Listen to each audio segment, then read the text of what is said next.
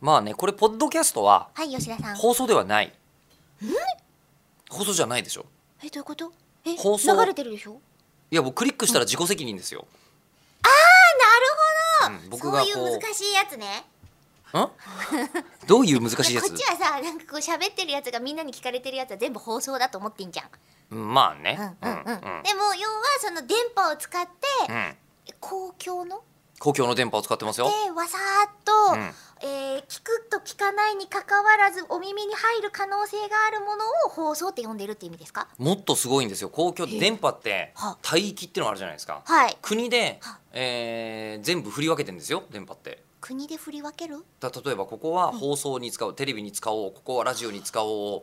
こは携帯電話に使おう、ここは消防無線に使おうとか全部分かれてるんですよあえじゃあ国が決めたところに我々はちゃんと乗っかってるんだそうですで限りがあるじゃないですかほうほうだからもう電波無限に増やそうぜっつって増やせないじゃないですか、うんうんうんなので電波の帯域は国総務省がちゃんと仕切って決めてるんですよでじゃあ吉田さんちゃんとした国の手先の人だったお国の手先ですよよもう、はいもう国の犬ですあね国家の国家の犬 です国家の犬なので放送で言う時は言っちゃいけないこととか、あのこう国のルールにのっとって常に喋っているって知りませんでしたね、全然知らなかった時々なんかお尻を出した子一等賞みたいなことはしてるなとは思いまし一応たけど放送法で、えーうんお尻を出してはいけないって書いてないんでああでもただ前は出してはいけないっていうのはえ前を出してはいけないは書いてあるんですかえー書いてあるっていうか、えっと、別の法律に触れますねわいせつ物陳列罪みたいなものに触れますのででも放送上はラジオ上は大丈夫ですよですよね僕はテレビに出る時はお尻までです、ええ ラジオに出るときは別に全裸だろうとなんだろうと文句は言われる筋合いはない。まあスタッフさんが一人消え二人消えっていう問題はあでってそれもない大丈夫。